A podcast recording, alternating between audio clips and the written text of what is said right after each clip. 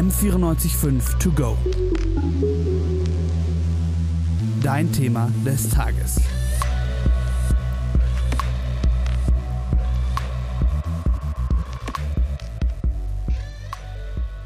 Genveränderte Organe in Schweinen züchten, um sie dann Menschen zu transplantieren. Klingt erstmal nach Science Fiction, aber das ist tatsächlich heutzutage möglich und soll in einigen Jahren ein Standardverfahren in der Medizin werden. Mein Name ist Nina Ploghaus. Herzlich willkommen zu dieser Folge M945 To Go. In den USA wurde vor ungefähr zwei Monaten zum ersten Mal einem herzkranken Patienten, nämlich David Bennett, ein genverändertes Herz, das in einem Schwein herangewachsen ist, transplantiert. Das Schweineherz war die letzte Chance für den Amerikaner zu überleben, denn überall auf der Welt und so eben auch in den USA herrscht ein großer Mangel an menschlichen Spenderorganen. David Bennett ist am 8. März 2022, zwei Monate nach der Transplantation, leider verstorben, nachdem sich sein Gesundheitszustand immer weiter verschlechtert hatte. Aber wie ist man eigentlich überhaupt auf die Idee gekommen, Tiere zur Organtransplantation in den Menschen zu verwenden? Ich habe mit Dr. Konrad Fischer von der TU München gesprochen. Er forscht am Lehrstuhl für Biotechnologie der Nutztiere und er beantwortet diese Frage so. Die ursprünglichsten Versuche, würde ich sagen, die waren schon vor ein paar tausend Jahren. Man hat es einfach mal ausprobiert, ob man nicht Körperteile des Menschen durch die vom Tier ersetzen kann. Das hat sich durch den gesamten Lauf der Geschichte gezogen, auch im Mittelalter. Ich denke, das waren eigentlich nur Versuche, die auf gut Glück durchgeführt worden sind. Was dann eine ernstzunehmende Xenotransplantation war. Ich denke, das war 1984, als Baby Faye ein Baboonherz, also ein Primatenherz einbesetzt bekommen hat. Ähm, sie hatte damals leider nur 30 Tage überlebt, aber ich denke, das war so der Startschuss der Xenotransplantation. War natürlich notwendig, dass anschließend sehr viele Forschungsfragen geklärt worden sind gerade dass die ganzen Abstoßungsreaktionen, die auftreten, überhaupt charakterisiert worden sind und dass man Wege gefunden hat, wie man diese Abstoßungsreaktionen umgehen kann. Also ist die Idee gar nicht so neu. Aber was sind eigentlich genau diese Abstoßungsreaktionen? Also bei der hyperakuten Abstoßungsreaktion, die stellt die schwerwiegendste Abstoßungsreaktion dar, da sie bereits nach wenigen Minuten erfolgt, wird das Transplantat eigentlich komplett zerstört. Das liegt wieder an äh, Oberflächenglykosylierungen, also Zuckermoleküle auf der Oberfläche des Schweins, die das Schwein aufgewiesen hat, ein nicht genetisch verändertes Schwein aufgewiesen hat. Und der Mensch hat sehr viele vorgeformte Antikörper gegen diese Oberflächenglykosylierung. Und diese Antikörper erkennen sofort das Transplantat als etwas Körperfremdes und führen dazu, dass es eben angegriffen wird. Und ähm, dieser Angriff wird über das Komplementsystem vermittelt. Es ist eigentlich ein Schutzsystem des Körpers gegen Eindringlinge, gegen Bakterien hauptsächlich. Und ähm, Bakterien sollen hier eben inaktiviert werden. Leider kann der Körper nicht unterscheiden, ob jetzt das Transplantat ein fremder Eindringling ist oder etwas Gutes und äh, deshalb versucht er auch das Transplantat zu zerstören. Das ist über die hyperakute Abstoßungsreaktion bedingt. Das war für einen langen Zeitraum die größte Hürde für die Xenotransplantation. Man hat jetzt aber sehr viele Wege gefunden, diese zu übergehen. Hauptsächlich, dass man diese Zuckermoleküle auf der Schweineoberfläche inaktiviert. Und man hat noch mehrere menschliche Gene identifiziert, sogenannte Komplementregulatoren, die eben die Aktivierung des Komplementsystems verhindern. Das war jetzt die erste Abstoßungsreaktion. Ähm, wenn man diese überwunden hat, dann kommen noch mehrere Abstoßungsreaktionen hinzu. Die nächste ist die akute vaskuläre Abstoßung, ebenfalls durch Zuckermoleküle auf der Zelloberfläche des Schweins bedingt. Diese werden wiederum als fremd erkannt und eben das Transplantat dadurch angegriffen.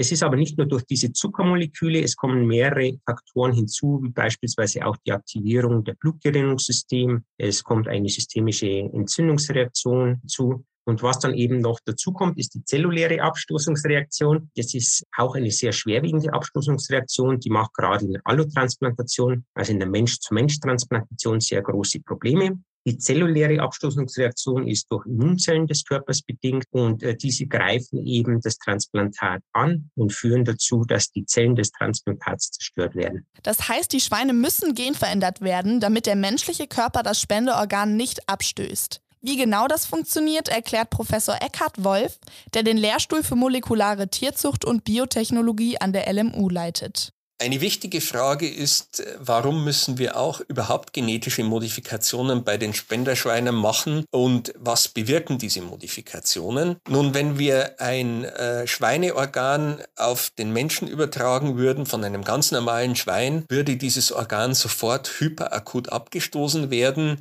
innerhalb von wenigen Stunden. Und das hängt damit zusammen, dass Schweinezellen auf ihren Oberflächen bestimmte Zuckerreste haben, gegen die wir Menschen vorgeformte natürliche Antikörper haben. Diese Antikörper würden diese Zuckerreste sofort binden und würden das Komplementsystem aktivieren. Das ist einer unserer potentesten Abwehrmechanismen. Das heißt, eine Reihe von genetischen Modifikationen richtet sich darauf, diesen Mechanismus zu überwinden. Das kann man so machen, indem man aus dem Schwein sozusagen die Enzyme, die diese Zuckerreste produzieren, entfernt, indem man eben die entsprechenden Gene, die diese Enzyme kodieren, ausnockt, ausschaltet. Die Schweine haben damit kein Problem. Wir haben diese Enzyme nämlich auch nicht in funktionierender Form und haben ebenso. Ja, dafür sind nach derzeitigem Stand der Kenntnis drei Gen-Knockouts erforderlich. Was man zusätzlich macht, um das Ganze noch abzusichern, ist,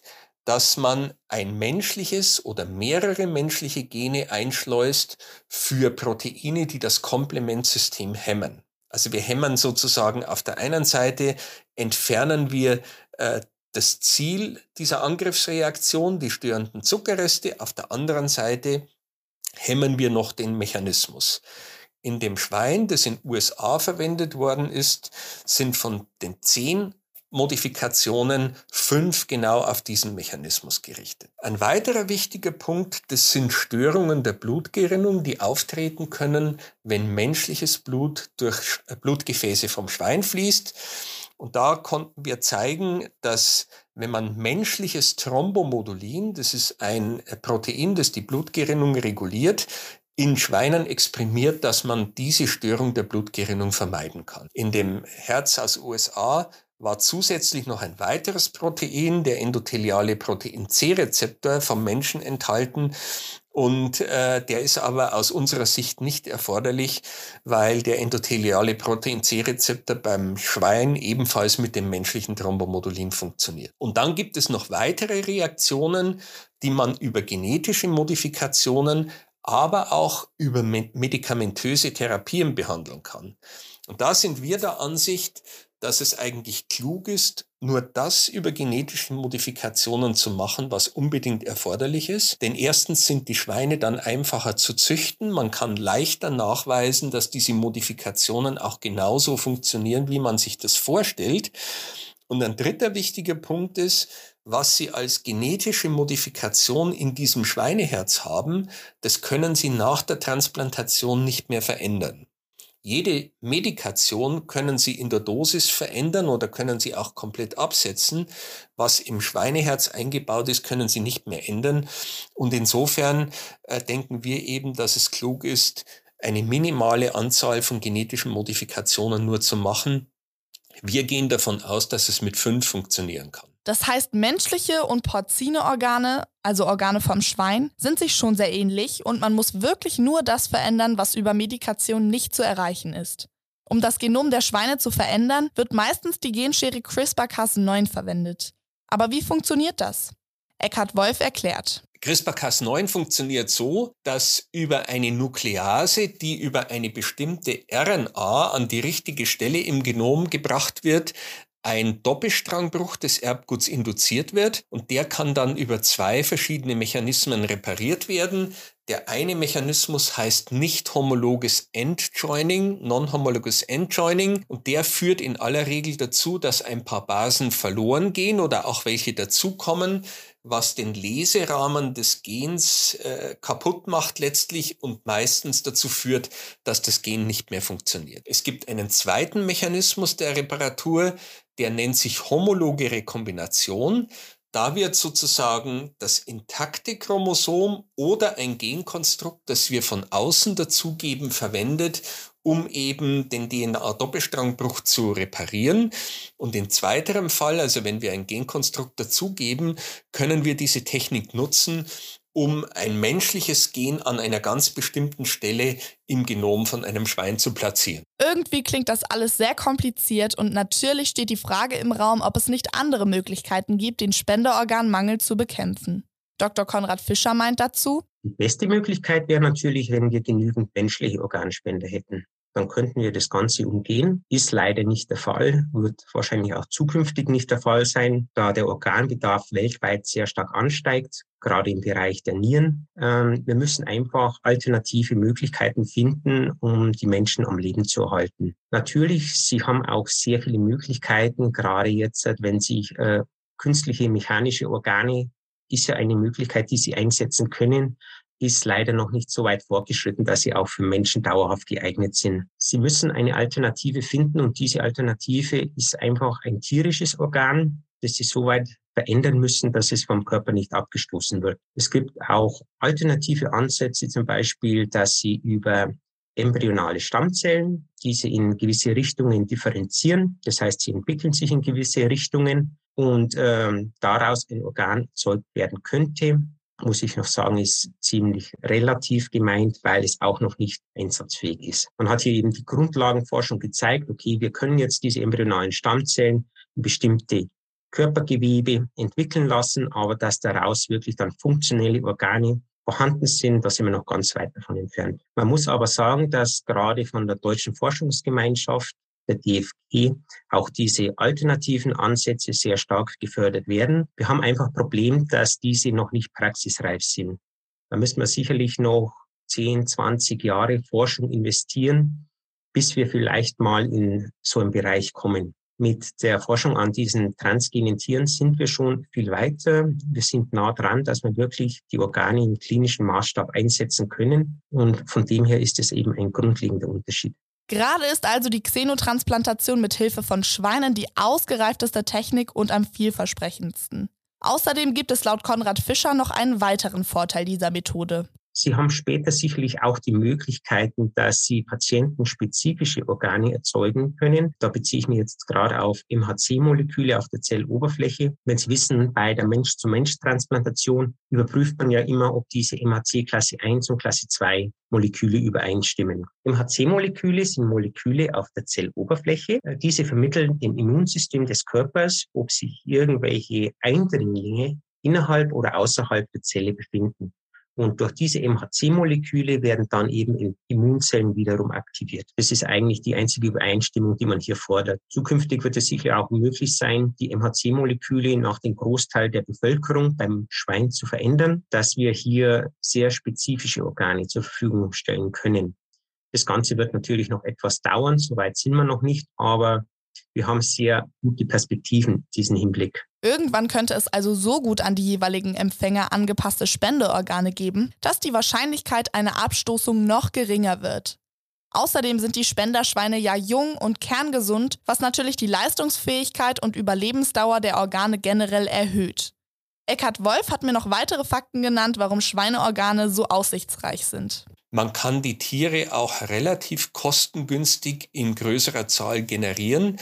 Man kann sie unter sogenannten designierten pathogenfreien Bedingungen halten, sodass ausgeschlossen werden kann, dass eben von diesen Tieren Risiken durch Krankheitsübertragung ausgehen und die Tiere stehen eben, wenn das tatsächlich gelingt, äh, in großer Zahl zur Verfügung, so dass man eben jederzeit ein Spenderorgan bereit hat.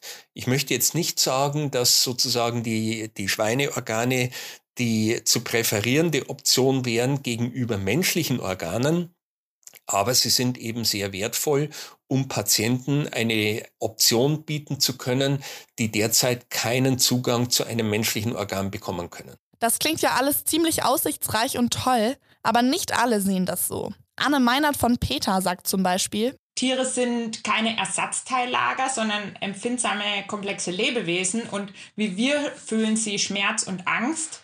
Ähm, solche Xenotransplantationen bringen gravierende ethische und auch medizinische Probleme mit sich. Durch Organspenden würden sich diese komplett umgehen lassen und wir Menschen können uns dazu entscheiden, unsere Organe zu spenden. Den Tieren werden sie aber einfach weggenommen und die Tiere dabei getötet ganz zu schweigen davon, was sie davor schon erleiden mussten. Also aus ja, Tierschutzsicht ist diese Praxis überhaupt nicht vertretbar. Konrad Fischer sieht dieses Argument auch, aber es steht für ihn in keinem Verhältnis zu den Vorteilen der Xenotransplantation. Manche Menschen werden ethische Bedenken haben, dass man einfach das Tier hier benutzt, dass man das Tier genetisch verändert. Das muss man aber immer ganz klar abwiegen. Wir sind hier nicht im Bereich irgendwie der Nahrungsmittelproduktion, dass wir Alternativen hätten. Man kann jetzt nicht sagen, okay, ich esse jetzt kein Tier, dafür esse ich eine Pflanze. Pflanzen können wir nicht transplantieren. Und Patienten haben eben keine andere Alternative als diese genetisch veränderten Organe. Es geht eben bei dieser Technik wirklich um Leben und Tod von Menschen.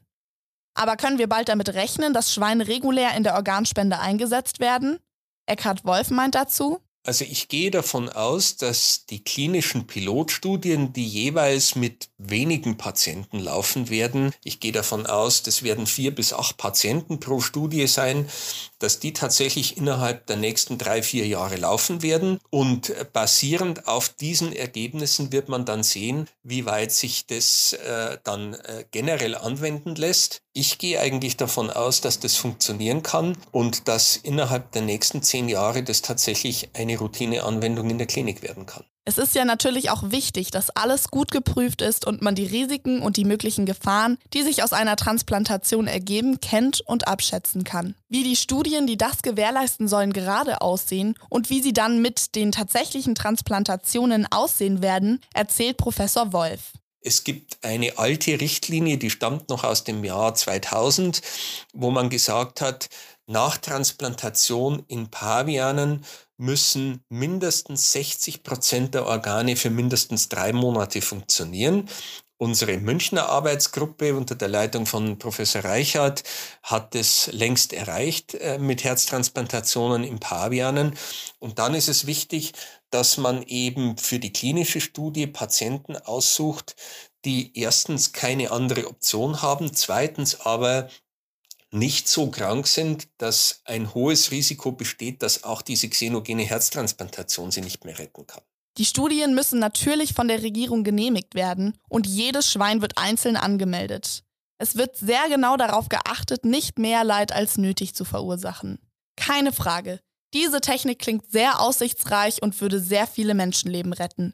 Trotzdem finden viele aber auch wichtig, dass weiter an Alternativen geforscht wird, damit eben so wenig Tiere wie möglich leiden und ihr Leben lassen müssen.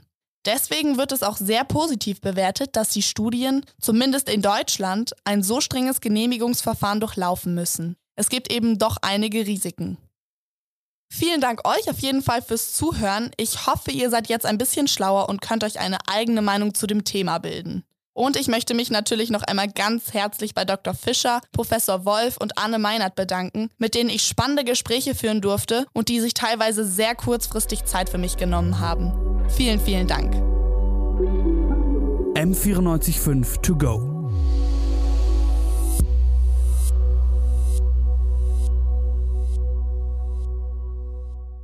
M945 to go ist eine M945 Produktion. Ein Angebot der Media School Bayern.